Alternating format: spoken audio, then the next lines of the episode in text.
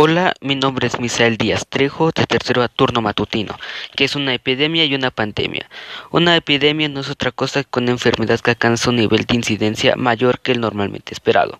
Se cataloga como epidemia cuando una enfermedad se propaga activamente debido a que el brote se descontrola y se mantiene en el tiempo, mientras una pandemia es una epidemia a mayor escala, mucho más extendida. Para que se declare el estado de pandemia se tiene que cumplir con dos criterios, que el brote epidémico afecte a de un continente y que los casos de cada país ya no sean importados sino provocados por transmisión comunitaria.